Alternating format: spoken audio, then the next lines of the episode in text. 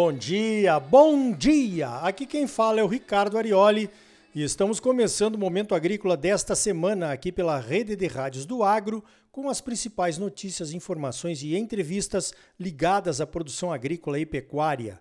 O oferecimento é da Associação dos Produtores de Sementes de Mato Grosso. Você já sabe, a semente de qualidade garante a boa produtividade das culturas.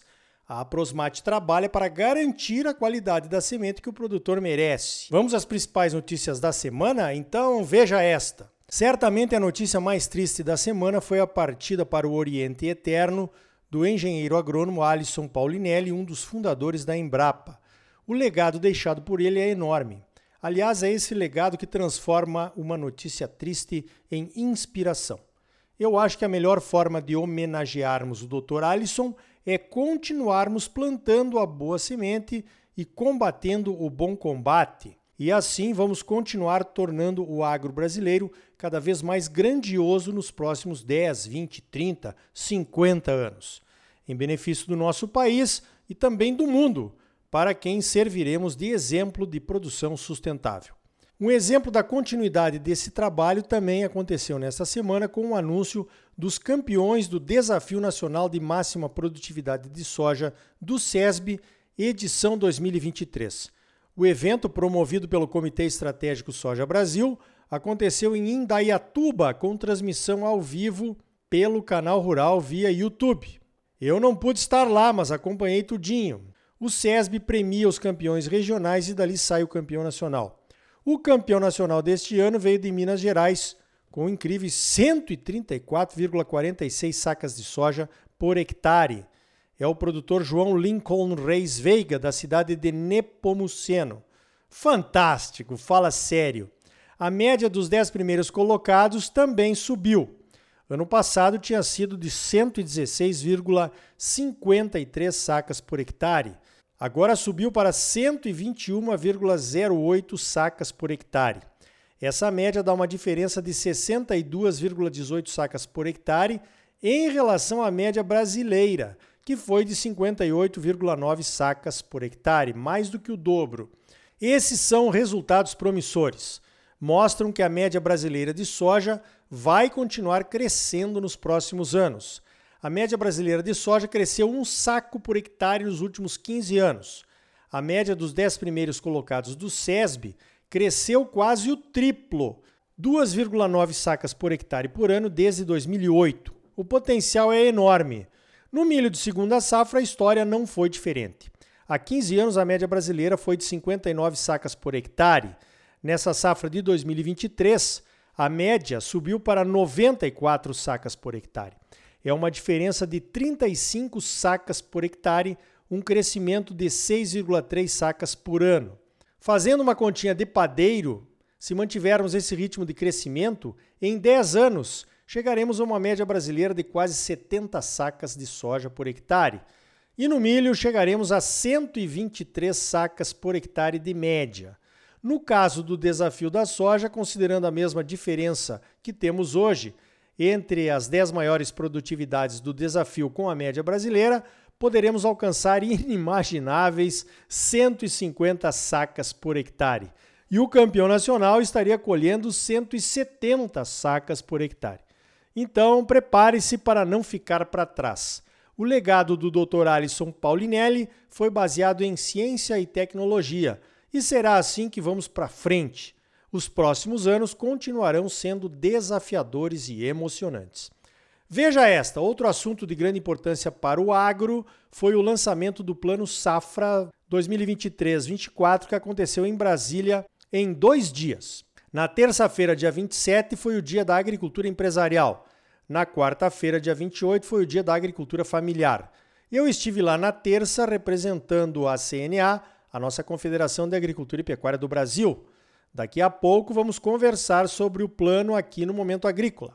Nos bastidores, ouvi comentários que o presidente não gostou da divisão do anúncio em dois dias. Muita gente achou inadequado também.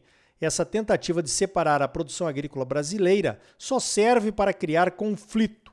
Se a ordem era aproximar o governo do agro, foi uma má ideia. Até porque o palácio estava cheio no primeiro dia, além da expectativa. Certamente no segundo dia, o da agricultura dita familiar, não tinha tanta gente, não teve tanto prestígio. Outro problema foi de comunicação. A agricultura empresarial vai receber recursos totais de 364,22 bilhões de reais. A agricultura familiar vai receber 71,6 bilhões de reais. Somando o valor do plano safra, chega a 435,82 bilhões. Como o anúncio foi dividido, tem que fazer a conta, o que tira um pouco o brilho do plano. Pois então, como o agro nesse governo foi dividido em pelo menos dois ministérios, é claro que cada ministro quer ter o seu brilho próprio. E isso acaba diminuindo o brilho do governo como um todo. Falando em política agrícola, a Conab anunciou nessa semana que vai recomeçar a comprar estoques reguladores ou públicos depois de seis anos. A Conab vai comprar 500 mil toneladas de milho, ou 8 milhões e 300 mil sacas, de produtores rurais por meio do AGF, as aquisições do governo federal. A safra de milho será recorde e os preços estão caindo abaixo dos custos de produção. Já estão autorizadas compras nos estados de Goiás, na Bahia, Mato Grosso do Sul, Mato Grosso, Paraná e Tocantins. O limite de venda por produtor varia por estado. Em Mato Grosso, por exemplo, cada produtor poderá vender até 30 mil sacas para a Conab. Em Mato Grosso do Sul e Goiás, o limite é de 10 mil sacas. Nos demais estados, o limite é de 3.300 sacas. O armazenamento poderá ser feito em armazéns da Conab ou em armazém credenciado, que pode ser o armazém do próprio produtor. O valor da aquisição será pelo preço mínimo, é claro. O preço mínimo do milho varia conforme o estado. Em Mato Grosso está em R$ 43,26. Em Goiás, Paraná e Mato Grosso do Sul está em R$ 55,20. No Tocantins e na Bahia está em R$ 53,13, só para complementar os valores nos estados já citados. Que ótimo! Essa sinalização de compra poderá regular o mercado local Possivelmente em alguns estados onde tem empresas oferecendo valores abaixo do preço mínimo, as ofertas terão que ser melhoradas. Um problema que fica no radar é a questão de credenciar o armazém da propriedade e depois ficar micado com o estoque de milho se o governo demorar a vender e retirar. Num cenário de falta de armazéns, comprometer o que já existe com armazenagem de longo prazo não parece ser uma boa ideia. De qualquer forma, um problema de cada vez, né? Hoje o problema é preço. Outro dia eu vi uma postagem de alguém reclamando que os produtores tiveram bons lucros nos últimos anos e que agora, com preços baixos, correm para pedir ajuda do governo. Uma hora queremos o livre comércio e na outra vamos pedir ajuda para o governo? Não é bem assim. Você concordaria em perder o dinheiro que ganhou só porque ganhou? Acho que não. O buraco é mais embaixo. É melhor ficar com o dinheiro para não arriscar perder e então plantamos menos. Plantando menos pode faltar produto. Faltando produto, principalmente milho, sobe tudo gerando inflação. Então os produtores precisam de algum incentivo garantindo que não vão perder. É assim que funciona em todos os principais países produtores de grãos do mundo. Em vários desses países tem subsídio pesado, não precisa nem pedir ajuda do governo. Ainda falando em milho, o Conselho Internacional de Grãos, o IGC, prevê uma queda de quase 6% na produção mundial de milho. Com isso, e apesar da queda de consumo, que também pode cair, os estoques de passagem podem cair para 592 milhões de toneladas, que seriam os menores dos últimos nove anos. O IGC já incluiu uma boa safra de milho nos Estados Unidos e na Argentina em suas previsões.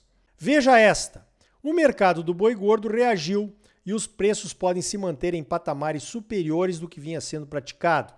Em Cuiabá, o boi China foi negociado a 230 reais por arroba.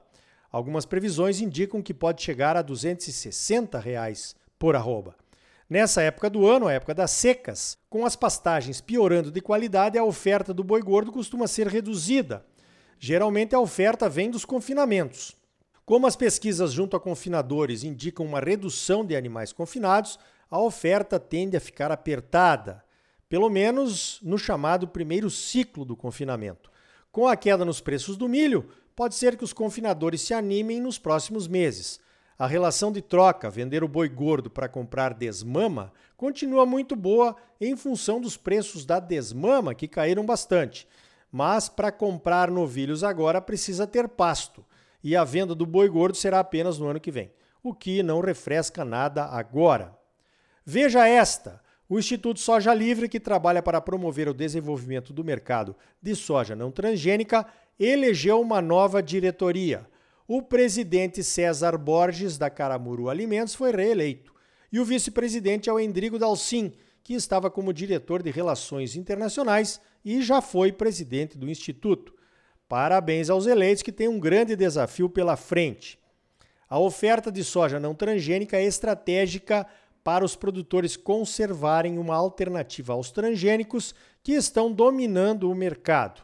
Mas além do prêmio pago pelos compradores, geralmente os europeus, que às vezes tem e às vezes não aparece, a diferença de produtividade entre as novas variedades transgênicas e as poucas novas opções de soja convencional está crescendo. Um grande produtor de soja convencional me falou que a diferença chegou a 12 sacas por hectare em sua propriedade neste ano. As empresas de melhoramento genético estão evitando lançar novas variedades de soja convencional em função da Lei de Proteção de Cultivares, que precisa ser reavaliada. Se as empresas de melhoramento genético não receberem um pagamento justo pelo desenvolvimento de novas variedades, um pagamento pelo germoplasma, vão sempre preferir colocar uma transgenia onde a remuneração é garantida. Resumindo, salvar semente de soja convencional sem pagar um justo valor pelo germoplasma é um tiro no pé de calibre 12. Então tá aí. No próximo bloco, mais notícias comentadas para você. Vamos falar como será a vida após o aquecimento global. E ainda hoje, o Plano Safra Empresarial comentado aqui para você. E também os resultados do Desafio Nacional de Máxima Produtividade de Soja do SESB. Os números surpreendem. E aí, tá bom ou não tá? É claro que tá bom! Você só merece o melhor. Então não saia daí. Voltamos em seguida com mais momento agrícola para você, no oferecimento da Associação dos Produtores de Sementes de Mato Grosso. A Aprosmate trabalha junto com seus associados para garantir a qualidade da semente que o produtor merece. Voltamos já com mais momento agrícola para você.